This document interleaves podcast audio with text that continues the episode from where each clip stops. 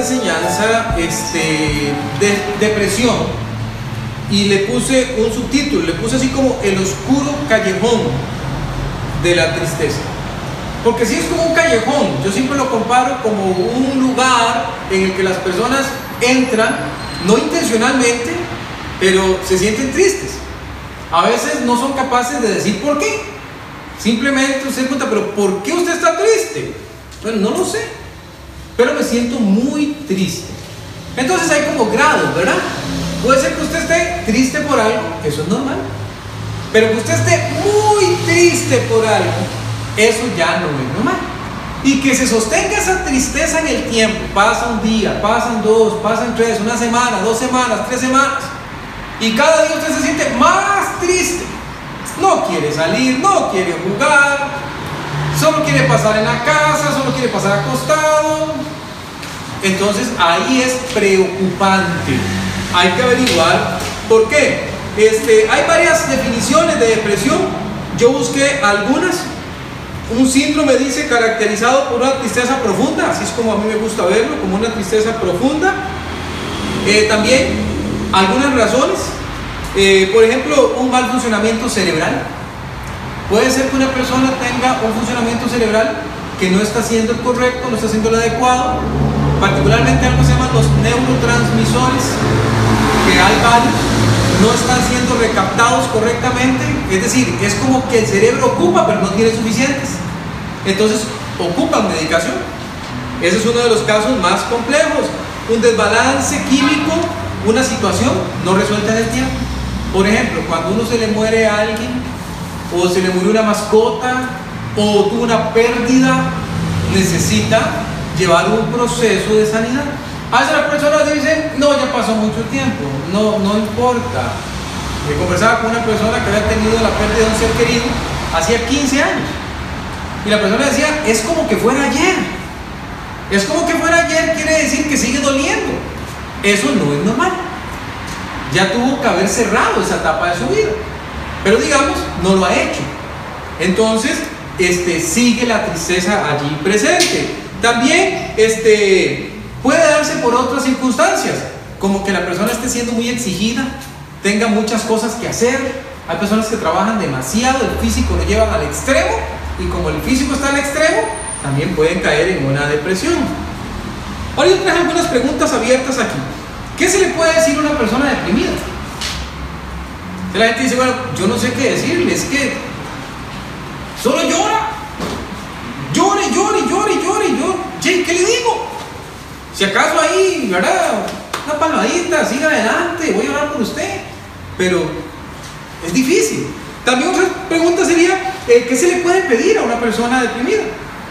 ¿Qué le puedo decir que haga? ¿Cómo, cómo, le ayudo? Vaya, ore. Eh, vaya, ¿vaya qué? ¿Qué le puedo decir? ¿Qué consejo le puedo dar? Usted tiene un amigo, tiene una amiga que está en depresión. Dice, eso que decía el pastor es lo que le está pasando a mi amigo. Todo el tiempo está triste, sombrío, no, no quiere hacer nada. ¿Qué le digo? También, ¿qué no debería yo hacer nunca con una persona deprimida? Porque hay cosas que uno no debería hacer.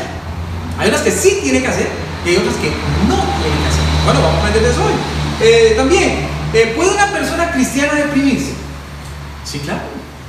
Claro. Claro, ¿verdad? Porque hay personas que piensan que no. La depresión tiene que ver con el diablo. Es decir, solamente los que están viviendo en pecado se deprimen. ¿O cómo funcionará eso?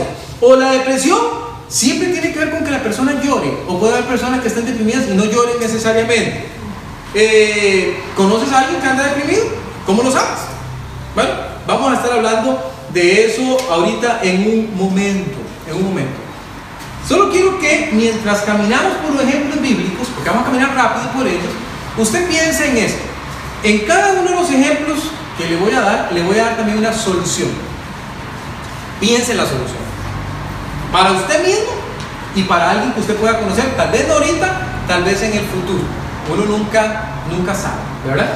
Uno nunca sabe. Entonces, hay que estar eh, preparado. Muy bien, Vamos a las principales razones Tome su Biblia, vaya primero de Reyes, capítulo 17, una porción que a mí me encanta, habla acerca de un hombre, ese hombre es Elías.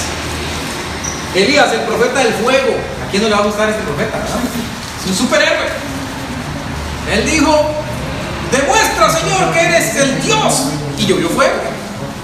Se lo llevó un carruaje de fuego, él no vio muerte, como quizás veamos usted y yo, si no viene el Señor Jesús antes, ¿verdad? Entonces, eh, un Dios sumamente poderoso trabajando en la vida de un gran profeta. Lo primero que le quiero hacer ver es que hay razones físicas.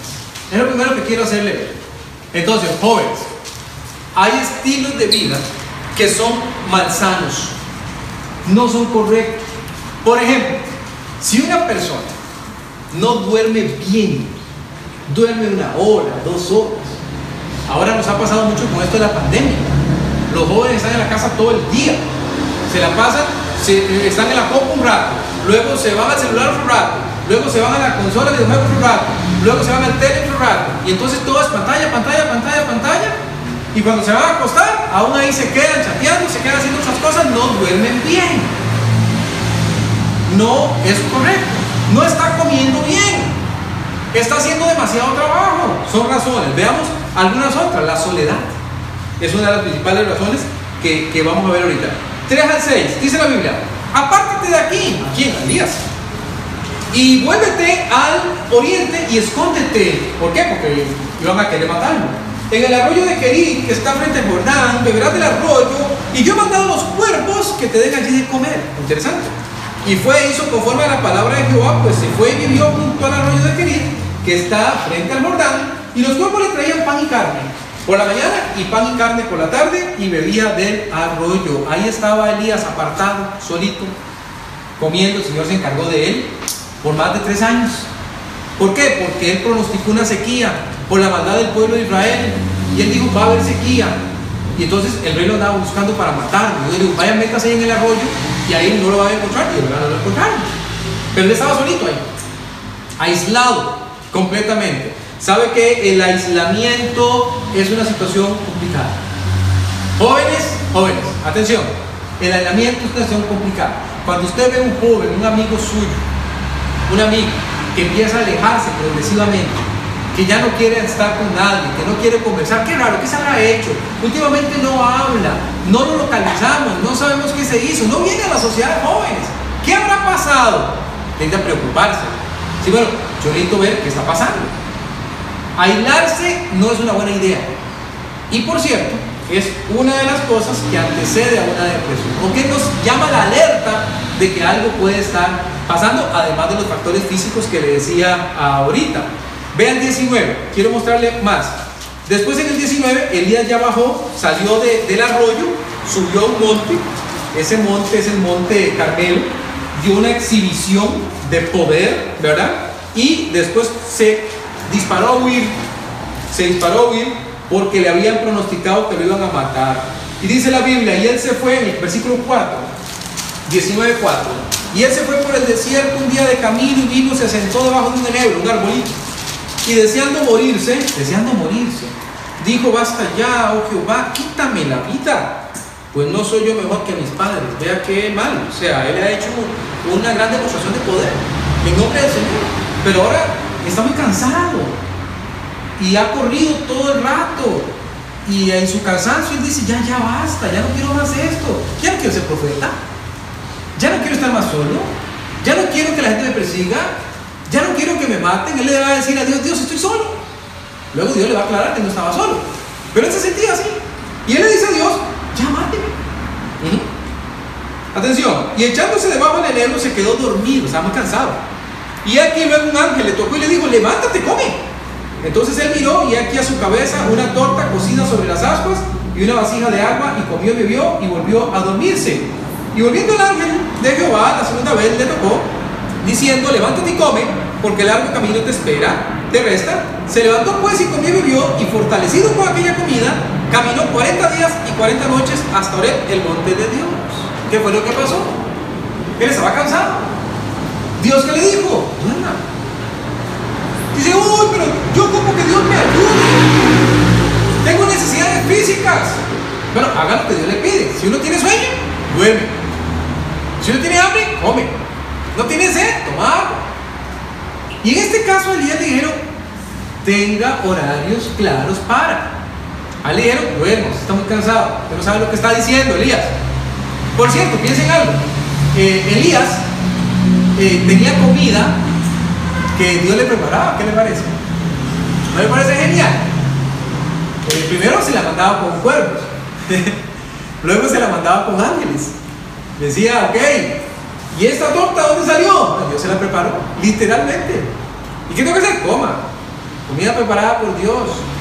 Dios se encarga de nuestras necesidades, es lo que estoy tratando de decirle. Y aquí viene la solución. ¿Qué pasa cuando descubrimos que hay algo físico en nosotros? Ataque la carencia. ¿Qué es lo que pasa? ¿Qué es lo que falta? ¿Qué es lo que falta? Atención acá. Puede ser que la carencia sea, como le dije al principio, una situación física suya, un mal funcionamiento cerebral. Necesitamos un diagnóstico, necesitamos un médico que nos diga, hey, vea, usted tiene un problema y va a tener que tomar por un ratito esta pastilla, por ejemplo. Hay gente que se asusta con eso. Se asusta. Yo no estoy loco. ¿Por qué me mandaron una pastilla? Más los jóvenes. Bueno, porque la ocupa en ese momento. No quiere decir que la va a tomar por el resto de la vida. Pero puede haber un desbalance y usted necesita que le ayude. ¿Está la medicina en contra de Dios y Dios en contra de la medicina? No. La medicina Dios la permite. Dios da la inteligencia a los seres humanos para que la encuentren y para que sepan cómo usarla. Entonces tenemos que tener mucho cuidado con eso. Miren 17.1, volvamos ahí primero de Reyes, 17.1. Las razones pueden ser físicas, antes le adelanté, las razones pueden ser emocionales, primera de Reyes. El primero de Reyes 17.1 va a decirnos que puede haber razones emocionales. Entonces Elías Tisbita, que era de los moradores de Galaad, dijo acá, Vive Jehová Dios de Israel en cuya presencia estoy, que no habrá lluvia ni rocío en estos años, sino por mi palabra. Ahora ve el 18.1. Vaya el 18.1. Ajá. Eso fue lo que él dijo. Dios me mandó a decir, no va a llover. Ok, vamos a ver qué pasó después. Pasados muchos días, vino palabra de Jehová a Elías en el tercer año, pasaron tres años, diciendo, ve, muéstrate acá, y yo haré llover sobre la faz de la tierra. Ahora ve el 14 del capítulo 19. 14 del capítulo 19. Dice él, él respondió, Elías fue se, escondió en una cueva. Él respondió, he sentido un vivo celo por Jehová, Dios de los ejércitos, porque los hijos de Israel han dejado tu pacto, han derribado tus altares y han matado espada a tus profetas. Él era profeta. Y solo yo he quedado. Y me buscan, Dios, no sé si te enteraste, pero me buscan para quitarme la vida. Pero Dios en el 18 le responde, y yo haré que queden en Israel siete mil cuyas rodillas no se doblaron ante Baal y cuyas bocas no lo besaron. Dios dice, hey, Elías, no estás solo. Hay siete mil más como vos, que están luchando también. No estás solo. Pero yo te entiendo, Elías, tenés tres años de estar solito. Tenés tres años de no conversar con otro ser humano. Tenés tres años de vivir en soledad. A veces la soledad causa una desilusión, causa ira, causa frustración, causa incapacidad aún para dormir. También puede tratarse de problemas que usted en ese momento no sabe cómo resolver, porque usted dice, nadie me entiende, nadie comprende lo que yo estoy pasando. En la juventud puede pasar eso. Hay preocupaciones que son muy propias de la juventud. ¿Qué voy a estudiar? ¿Voy a pasar o no voy a pasar? Me gusta este chiquillo, me gusta esta chiquilla y no sé si yo le gusto también. Y a veces parecen cosas que los jóvenes dicen, no, pues yo no voy a estar comentando esto a mi papá o a mi mamá. Conversaba hace poco con una joven y ella decía, lo que a mí más ansiosa me tiene es qué es lo que yo voy a estudiar, porque ya llegó a quinto año. Está por hacer los exámenes y dice, y no sé qué voy a estudiar. Yo le decía, mire, no se preocupe, eso mismo le pasa a todos los que llegan a su edad. Hay una duda inicial en pensar, bueno, averigüemos qué cosas dan las universidades, qué carreras hay allá afuera, qué tipo de carreras técnicas. De repente a usted le guste más algo de ese tipo. Pero hay soluciones. No hay que preocuparse demasiado. En este caso, ella estaba ansiosa, tan ansiosa, que le estaban dando ataques de ansiedad. Imagínese usted. Entonces, mucho cuidado. ¿Qué es un ataque de ansiedad, pastor? Es un momento del tiempo que usted siente que se va a morir, literal. Suda, siente dolor en el pecho, taquicardia, se siente morir. No, no es eso. Simplemente está tan ansioso, pero tan ansioso, que se sale de control. Y todo eso son señales de que usted podría caer en depresión. La depresión es sencilla. Yo siempre digo que en la depresión pasa algo. Usted perdió algo. Póngale el nombre que quiera. Usted lo perdió. Perdió algo. No sabe qué es, pero lo perdió. Y eso que pierde es lo que provoca el estado de depresión. Saber qué fue lo que perdió es lo más importante. Ver 19, 1 al 3. También puede haber eh, razones espirituales. Entonces hemos dicho que en una depresión pueden participar razones físicas, razones emocionales y también pueden participar razones espirituales. Usted es cristiano, usted tiene a Jesús en su corazón, el enemigo no está contento con usted. Él va a tratar de venir a su vida y va a tratar de destruirlo. Ya no le puede quitar la salvación. La salvación no se pierde. Ya Jesús vive en usted. Pero Él va a venir a hacer lo que yo llamo una guerra de desgaste. Va a venir a molestarlo. Va a venir a molestarlo. Dice el 19, 1 al 3. Acá dio a Jezabel la nueva de todo lo que Elías había hecho y de cómo había matado a espada a todos los profetas, los profetas falsos. Entonces envió Jezabel a Elías un mensajero. Oiga lo que le mandó a decir esta señora Elías. Diciendo, así me hagan los dioses y aún me si mañana a estas horas yo no he puesto tu persona como la de uno de ellos. Así lo va a matar, ¿verdad? Viendo pues el peligro, se levantó y se fue para salvar su vida y vino a Berseba que está en Judá y dejó allí a su criado. ¿Qué es lo que estaba pasando? Elías llegó al monte Carmelo después de que había terminado la sequía y dijo, hay un montón de profetas falsos aquí. Hizo todo un acto donde demostró que el Dios verdadero era Dios, no era Cera, un Dios falso. Tampoco era Baal. Pero había 850 profetas falsos y cuando llovió fuego del cielo, Elías dijo, agarren a todos, que no se me escape ninguno. Y los mató a todos. Los degolló. Los degolló. Y después de hacer eso en nombre de Dios, aparece esta señora Jezabel, que era la reina, y le dice, mañana usted va a estar sin cabeza también. Y él se asustó. Después de haber hecho eso, ¿verdad? Y salió corriendo. Salió corriendo. Uno se pregunta, ¿por qué Elías, después de que vio a Dios llover fuego del cielo, después de que le dio el poder para acabar con esos profetas falsos, fue el, héroe de la jornada. Bueno, porque el enemigo estaba trabajando en él, por medio de esa guerra del desgaste, porque él estaba haciendo una labor espiritual, una labor para Dios cada vez que venimos a la iglesia, cada vez que vamos a leer nuestra Biblia, cada vez que vamos a orar, el enemigo está presente para desgastarnos. Tómese en cuenta, estamos en medio de una lucha y él te puede desgastar. Y a veces ese desgaste produce en nosotros depresión. Ahora sí, ¿cómo produce eso? Vamos a verlo. Vaya al 18, 11 al 15. 18, 11 al 15. Estamos viendo la historia de Elías, la estamos viendo por pedacitos, ¿verdad? La Biblia dice, y ahora tú dices, este es un señor, un siervo de Dios que se encontró a Elías en el camino, era un siervo de, del rey, y él le dice esto a Elías. Y ahora tú dices, ve y a tu amo, aquí está Elías.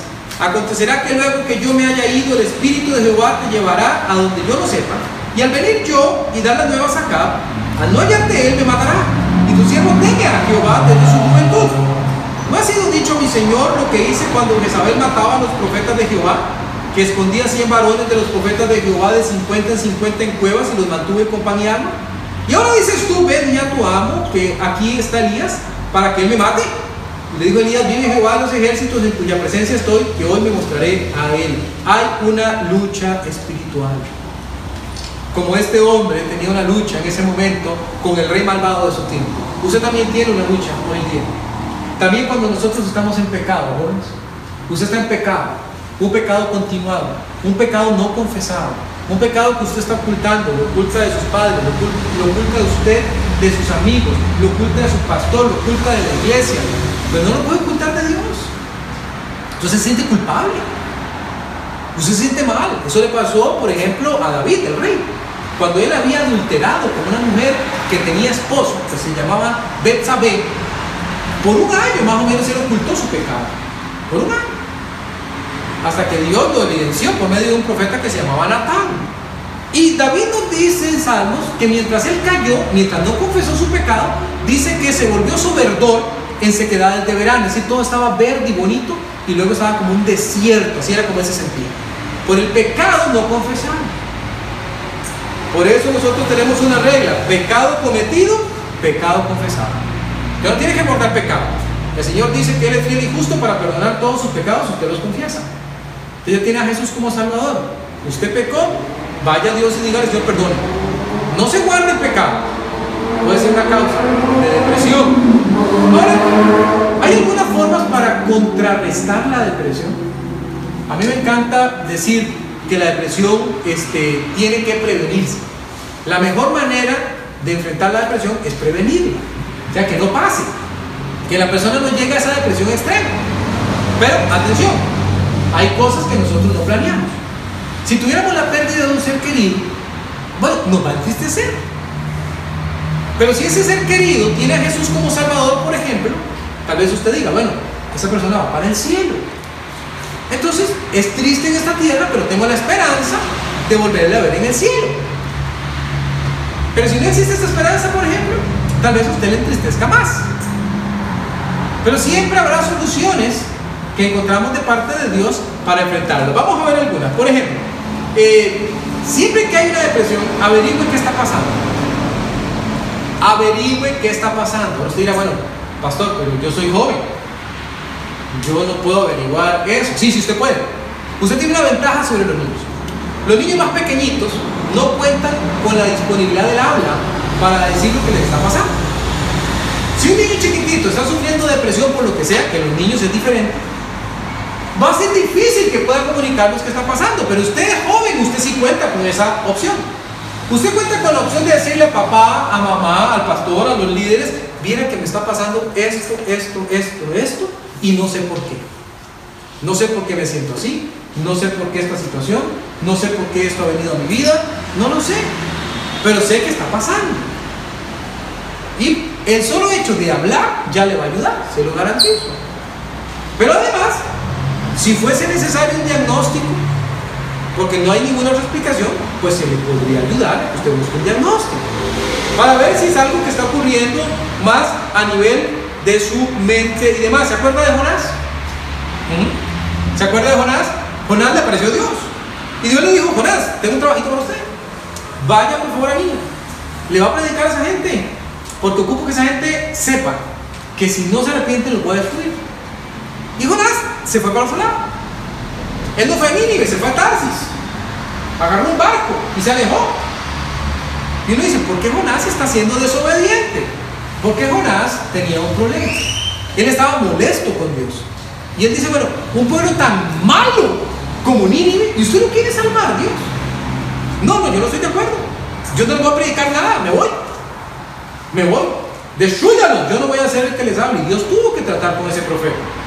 Tuvo que tratar. Pero en algún momento Dios le da el diagnóstico a Jonás.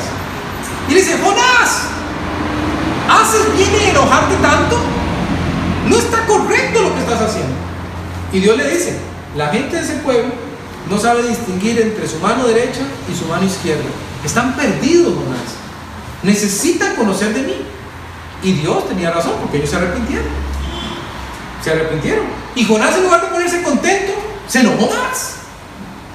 Hasta caer en un punto realmente complicado. De hecho, el libro de Jonás termina enseñándonos a un Dios que sigue tratando con Jonás.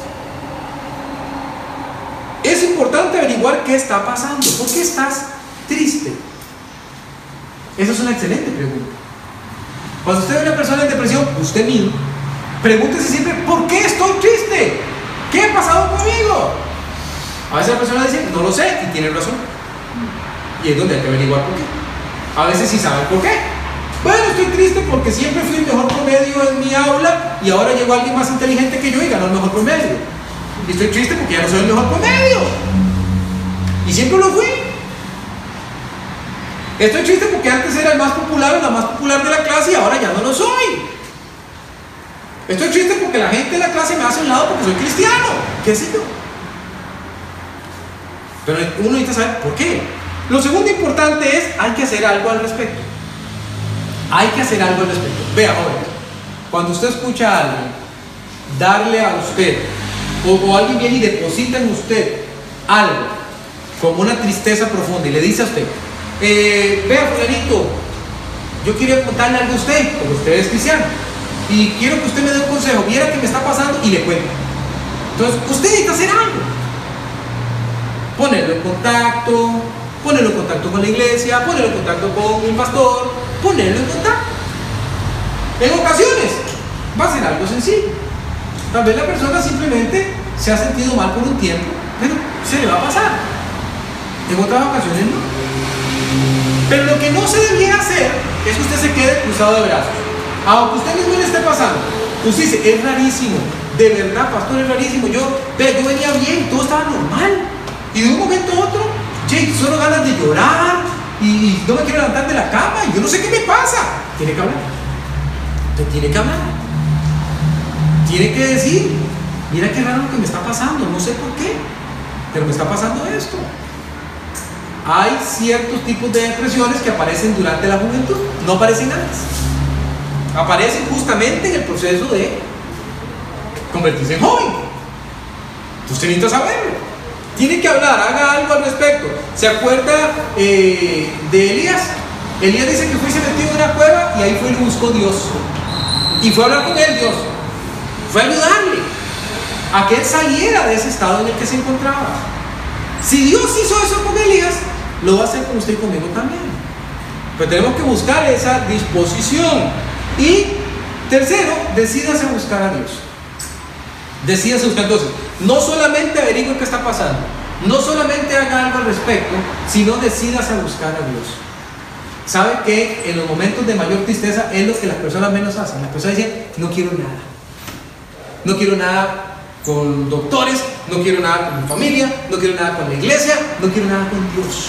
No me digan nada de Dios. Es más, estoy enojado con Dios. ¿Por qué Dios permitió eso? Por ejemplo, una de las cosas que la gente suele decir, ¿por qué Dios permite que las personas mueran? Porque somos de la muerte. Tenemos que morir. No nos gusta la idea. No nos gusta que los seres queridos se nos vayan. Nos duele eso. Nos duele pensar que vamos a perder a nuestros seres queridos. Y deseamos pensar que no va a pasar nunca. Vamos a un funeral, vemos a las personas en el funeral, las vemos tristes y nosotros decimos, qué feo, porque tal vez no nos ha tocado a nosotros. Pero cuando se nos muere un ser querido a nosotros, entonces decimos, esto es muy feo. Y tendemos a culpar a Dios. Es Dios el culpable. No, Dios no es el culpable. Somos de la muerte, tenemos que morir. Lo importante es que tengamos a Jesús como Salvador. Si Jesús es nuestro Salvador, entonces la muerte es una ganancia. Hay que decidirse a buscar a Dios. Eso fue lo que en su momento hizo Elías. Y tercero y último, ¿cómo lo prevengo? Ve ahí en 1 de Reyes 18, el versículo 40. ¿Cómo hago para prevenir la depresión, pastor? ¿Hay formas de prevenir la depresión? Sí. Sí, le voy a dar tres. Tres. La primera es, descubra sus propios límites. Escúcheme, descubra sus propios límites. Descubra sus propios límites. Una vez, yo estaba en un campamento y había cerca un río. El río era hondo y pasaba encima del río la línea del tren. Pasaba la línea del tren. La línea del tren estaba alto sobre el río y el río tenía lagar. Yo había ido a caminar con algunos jóvenes y la única forma de no tener que devolvernos y correr por el camino largo, digámoslo así, era pasar ese puente. Teníamos que pasar si no queríamos devolvernos. Yo lo vi como lo más natural del mundo porque yo venía de un lugar en la zona sur donde esos puentes eran muy comunes. Entonces yo crucé el puente normal.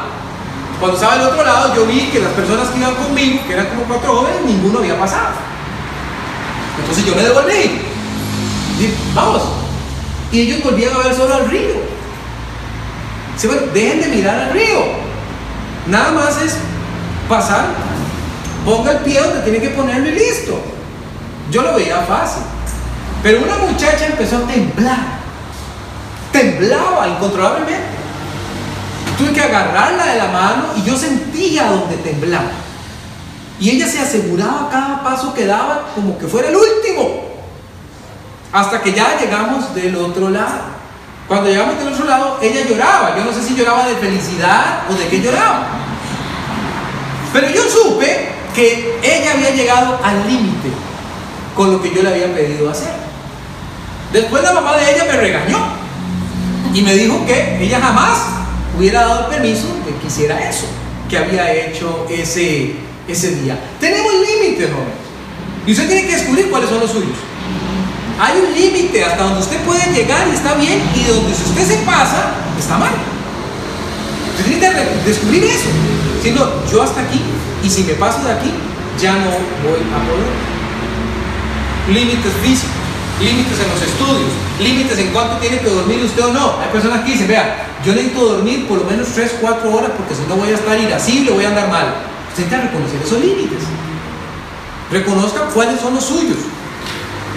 Es importante, 1840, dice la Biblia. Entonces Elías les dijo, prended a los profetas de Baal para que no escape ninguno. Y ellos los prendieron y los llevó Elías al arroyo de Sison y ahí los degolló. Yo siempre me he preguntado por qué lo hizo el sol. Es decir, eran 850. ¿Por qué lo hizo solo? ¿Por qué no pidió ayuda? Bueno, no sé por qué. Tal vez pensaba que no, que no le iban a dar la ayuda, nadie quería. Yo no sé. Nadie quería meterse con el rey o, comer su problema con la señora del rey. Pero el punto clave es que esto lo llevó a él al límite. Lo llevó al límite. Por la razón que sea.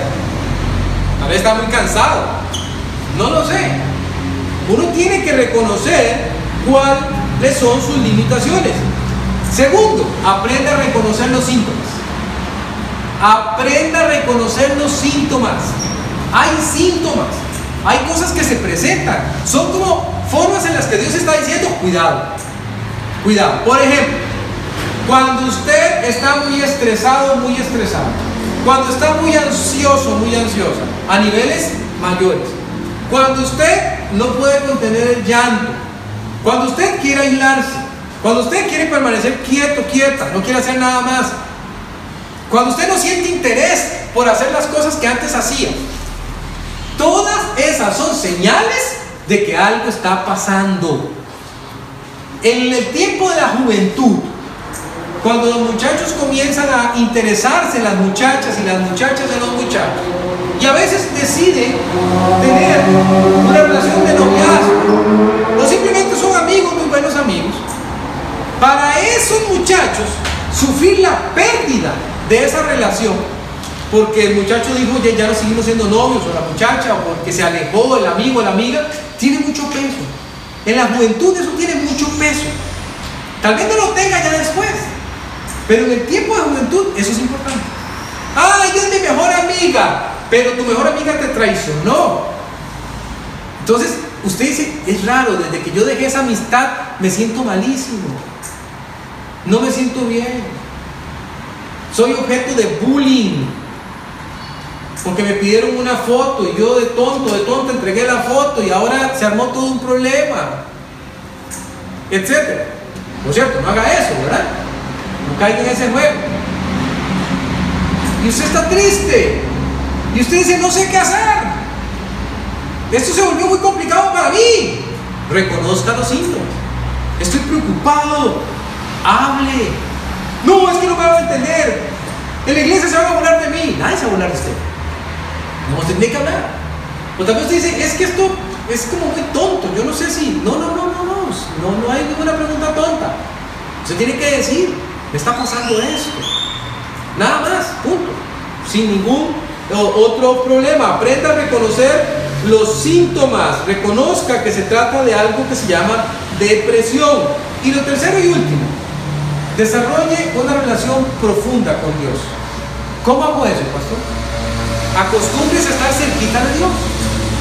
Yo tengo entendido que en el grupo de jóvenes hay deberes espirituales.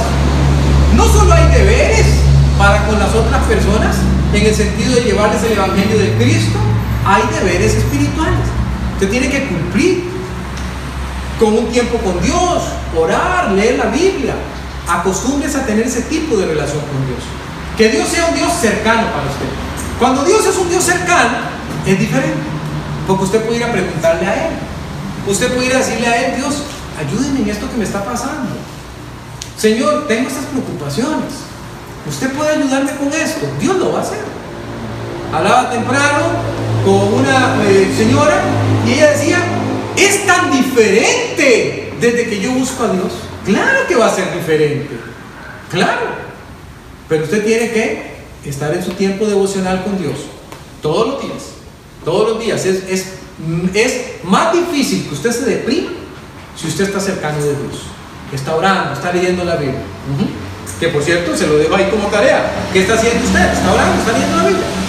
Espero que sí. Le repaso. Tres cosas hemos visto esta tarde. Ese oscuro callejón de la tristeza puede venir, principales razones, por razones físicas, emocionales o espirituales. Usted tiene que identificarlas y atacarlas, enfrentar la situación, ayudar a que la persona que las está sufriendo las enfrente. ¿Cómo se contrarresta, pastor, la depresión? Dijimos que, uno, averigüe qué está pasando. Vaya hasta las últimas consecuencias, pregunte, consulte, hable, hable. Y usted que está alrededor de ese amigo, de esa amiga suya, que se ha alejado, usted la ve con los síntomas que dijimos aquí, acérquese y diga, mira, ¿por qué no buscas ayuda? ¿Por qué no te comunicas? Sería bueno hacerlo. Haga algo al respecto. Relaciónese con Dios.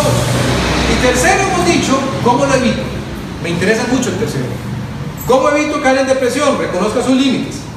Aprenda a reconocer los síntomas. ¿Qué hago cuando reconozco los síntomas? Vea, nunca antes, nunca antes, como hoy día, en las salas de consejería se ha hablado tanto de cuestiones como aprende a respirar. Hemos estado enseñando a la gente ejercicios de respiración para que se relaje. Hemos estado enseñando a la gente técnicas para que contrarresten la ansiedad. Hemos estado diciendo a la gente vuelva a la Biblia. Tengo una relación fuerte, que fue el tercer punto que vimos. Nunca. Hacía rato que yo no le decía a la gente, ponga su cámara, quiero verle cómo respira. Haga este ejercicio conmigo. Vamos a respirar. Llene sus pulmones de aire, bote, relájese, cierre los ojos. Nunca antes. Pero la gente está estresada. La gente está ansiosa. ¿Qué va a pasar? ¿Que la vacuna? ¿Que el COVID? ¿Que el otro año? ¿Que qué? ¿Vamos a tener cole? ¿No vamos a tener cole? ¿Va a funcionar o no va a funcionar? ¿Me voy a graduar algún día o no me voy a graduar? Etcétera. ¿Qué va a pasar con el trabajo de mi papá? ¿Con el trabajo de mi mamá? ¿Qué pasará si esto sigue? Y así por el estilo. Claro que son razones que le preocupan a uno. Pero ¿qué hay que hacer? Hay que acercarse más a Dios. Las tormentas, las crisis, los problemas tienen que acercarnos más a Dios, Yo siempre les pongo el ejemplo del águila. El águila vuela alto. Y uno dice, ¿por qué? ¿Cómo logra volar tan alto el águila? Agarra las mismas corrientes de los vientos fuertes que soplan en la tormenta y permite que esas corrientes la tiren para arriba. Hasta que llega un punto en que el águila vuela por encima de la tormenta. Los cristianos, dice la Biblia, debemos ser como águilas. Tener alas de águila. Debíamos volar por encima de las circunstancias.